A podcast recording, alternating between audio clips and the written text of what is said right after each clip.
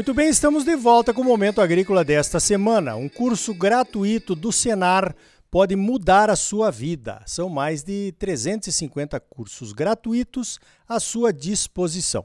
Procure o sindicato rural aí da sua cidade e participe. Vamos a mais fatos e notícias importantes da semana? Então veja esta. O Departamento de Agricultura dos Estados Unidos alocou 59 milhões de dólares em recursos federais para cinco processadores independentes de carnes.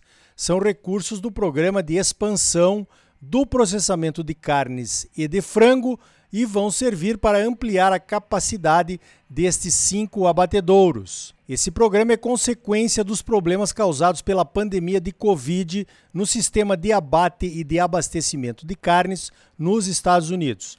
As quatro maiores empresas frigoríficas americanas controlam 82% do mercado das três principais carnes, de frango, suína e bovina. Em 1977, segundo o USDA, os quatro maiores frigoríficos controlavam apenas 25% do mercado de carnes nos Estados Unidos. Os grandes foram comprando os menores ao longo das últimas cinco décadas. Essas grandes empresas da área de carnes são a Tyson Foods, a JBS, a Cargill e a Marfrig. Mas que tal, hein? Duas empresas brasileiras entre as quatro maiores americanas? Quem diria? Outro problema dessa concentração de empresas é a concentração dos abates em alguns grandes frigoríficos. Os surtos de Covid-19 nessas grandes plantas frigoríficas fizeram um estrago e obrigaram a suspensão dos abates, causando desabastecimento em algumas regiões. Esse foi o primeiro sinal de alerta. O surto de Covid-19 em abatedouros de frangos, suínos e bovinos aconteceu também aqui no Brasil, lembra? Mas os impactos foram menores, pois os abatedouros aqui no Brasil são mais regionalizados ou mais desconcentrados, se me permitem o termo. Temos também inúmeros abatedouros locais, mesmo após a grande concentração que aconteceu no setor há alguns anos atrás. O segundo sinal de alerta foi o aumento dos preços das carnes, considerado abusivo pelo governo americano porque causou inflação. Os preços maiores das três carnes foram responsáveis por quase 50% da inflação americana em 2021. Os dados do USDA, o USDA, mostraram que os preços pagos aos produtores de carnes subiram bem menos do que os preços de venda aos consumidores, o que mostraria um lucro maior e seria uma das causas da inflação. Chamou atenção também a grande distribuição de lucros dessas empresas aos seus acionistas em plena pandemia. É certo que o governo de qualquer país, por questões de popularidade, sempre quer culpar alguém pela inflação. Tirar o seu da reta, se você me entende. Isso já aconteceu e ainda acontece aqui no Brasil. Mas, país capitalista raiz, medidas capitalistas. O governo Biden anunciou quatro atitudes ainda em 2021. Uma investigação baseada na lei americana antitrust ou anticartel para comprovar as suspeitas de preços maiores combinados entre as quatro grandes empresas. Apoio do Congresso para tornar a cadeia de produção de carnes mais transparente ajuda aos produtores com problemas climáticos em suas operações. Lembre-se, a seca enorme que ainda acontece na região oeste lá dos Estados Unidos, uma grande produtora de carne. E essa ajuda anunciada agora aos frigoríficos menores, buscando trazer mais competição ao mercado. O governo Biden anunciou um programa de 700 milhões de dólares de ajuda. Esta já é a terceira liberação de verba para projetos específicos.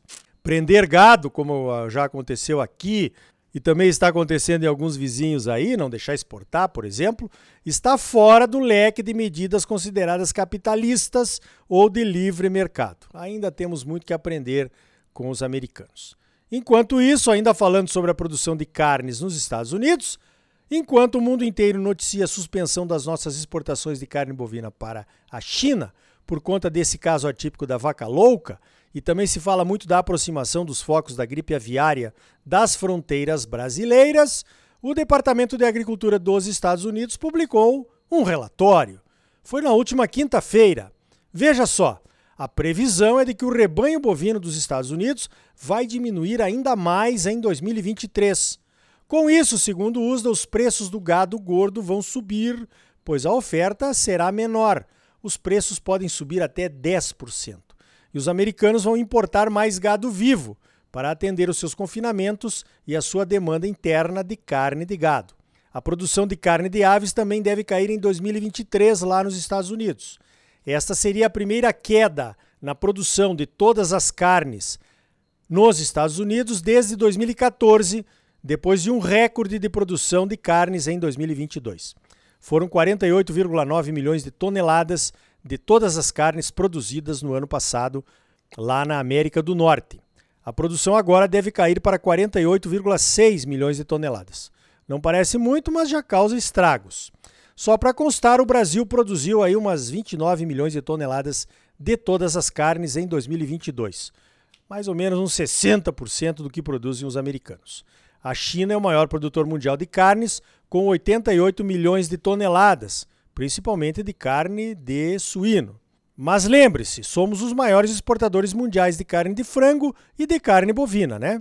Ainda sobre o relatório do USDA, no caso da carne bovina, os produtores estão segurando menos fêmeas para a reposição, o que causará a menor oferta de animais para a engorda. O economista-chefe do USDA, o Seth Meyer, que já foi entrevistado aqui pelo Momento Agrícola quando visitou o Mato Grosso, disse que os Estados Unidos estão vivendo a fase do encolhimento do rebanho no velho ciclo da pecuária, que acontece também por lá. A seca no oeste americano e os altos preços da alimentação são as principais causas deste encolhimento. E agora, José Biden, quem vai levar a culpa por esse provável aumento de preços nas carnes americanas? Pois então, tem vezes que a culpa não é de ninguém, né? São coisas que acontecem.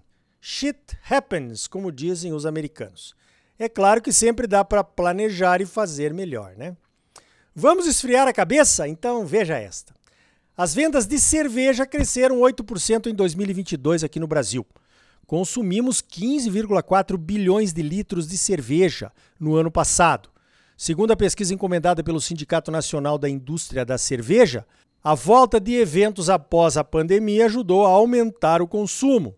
Mas a pesquisa também mostrou que o consumo tinha crescido 7,7% em 2021, mesmo sem os tais eventos pós-pandemia, né? O Brasil é o terceiro maior produtor de cervejas do mundo e a cadeia da cerveja representa 2% do nosso produto interno bruto, o PIB. O setor gera 2 milhões de empregos diretos e indiretos e o faturamento da cadeia de produção e consumo de cervejas chegou a 277,4 bilhões de reais em 2022. A cerveja do tipo Lager é a mais consumida no Brasil, com 97% do mercado, e as cervejas sem álcool estão em franco crescimento também.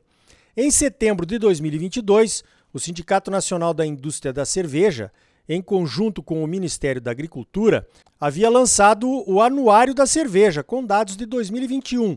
Em 2021, o Brasil tinha 1.549 cervejarias registradas em 672 municípios e foram registrados no Departamento de Inspeção de Produtos de Origem Vegetal, o DIPOV, lá do Ministério da Agricultura, mais de 35 mil produtos cervejeiros. A China é o maior consumidor de cerveja do mundo, em volume total, com uma cerveja consumida por lá a cada cinco cervejas que são consumidas no mundo, ou 20% do consumo mundial. Em segundo lugar vem os Estados Unidos e em terceiro vem o Brasil. Estamos na frente da Rússia, do México e da Alemanha, que é o país símbolo da cerveja, né? Mas apesar de sermos o terceiro maior produtor e consumidores mundiais, o nosso consumo per capita de cerveja é apenas o 24 do mundo. Durante o ano de 2021, consumimos 67,9 litros de cerveja por habitante. Isso dá aí umas 226 latinhas de 300 ml por brasileiro. Na República Tcheca, a primeira colocada, o pessoal consome 184 litros de cerveja por ano, quase três vezes mais do que aqui. A República Tcheca está na liderança de consumo per capita há 29 anos. Depois vem a Áustria, a Lituânia, a Romênia e a Polônia. A tradicional Alemanha aparece na sétima colocação em consumo per capita. Completando os top 10 vem Espanha, Namíbia e Croácia. Os dados são do relatório global de consumo de cerveja da Kirin Holdings. Cerveja é agro. A cerveja pode ser produzida com cereais como a cevada, arroz ou milho. Usa-se também o lúpulo que dá aquele amargor, fermentos e água pura. O malte que vem da cevada é o principal ingrediente. O malte é obtido com a germinação do grão da cevada ou do trigo, que é interrompida por uma secagem. A germinação dos grãos converte o amido do cereal em açúcares, que na fermentação dão origem à boa cerveja. Aqui no Brasil usa-se muitos cereais não maltados, como o arroz e o milho, que chegam a 45% dos ingredientes que usamos aqui. Podem ser usados também sorgo, milheto, centeio e aveia. As cervejas do tipo lager são mais leves, menos amargas e mais claras e são a preferência dos brasileiros. O Brasil produziu 425 mil toneladas de cevada em 2021 em 111 mil hectares, com uma produtividade média de 3.812 quilos por hectare, segundo dados da Conab. A liderança na produção é do Paraná, na região de Guarapuava, onde também fica a maior maltaria do Brasil, que pertence à cooperativa agrária. Em 2022, importamos 650 toneladas de cevada cervejeira. O número de cervejas artesanais também cresce. Mato Grosso já tem as suas cervejarias famosas, como a Louvada, lá de Cuiabá, e a Charaés, de Chapada dos Guimarães. Nessa semana eu visitei uma cervejaria de primeira qualidade lá em Sapezal. Chama-se Dumato. Levamos um grupo de produtores de milho da Hungria para visitar e degustar as cervejas produzidas ali. A cervejaria do Mato pertence ao Ednei e ao Roberto Onibene, que são irmãos, e ao sócio Leomar Mess. Uma cervejaria artesanal geralmente começa como um hobby. Dá para comprar um kit básico na internet e começar a produzir. A do Mato começou assim, mas já está em outro nível. Tanques de fermentação de aço inox, controle de qualidade, cursos de aperfeiçoamento, já se profissionalizou. Os húngaros gostaram.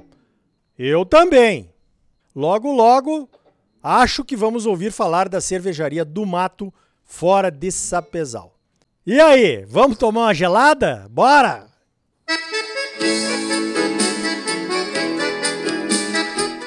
Então tá aí, prestigie a sua cervejaria artesanal local. São cervejas de qualidade e você está fomentando novos negócios aí na sua região.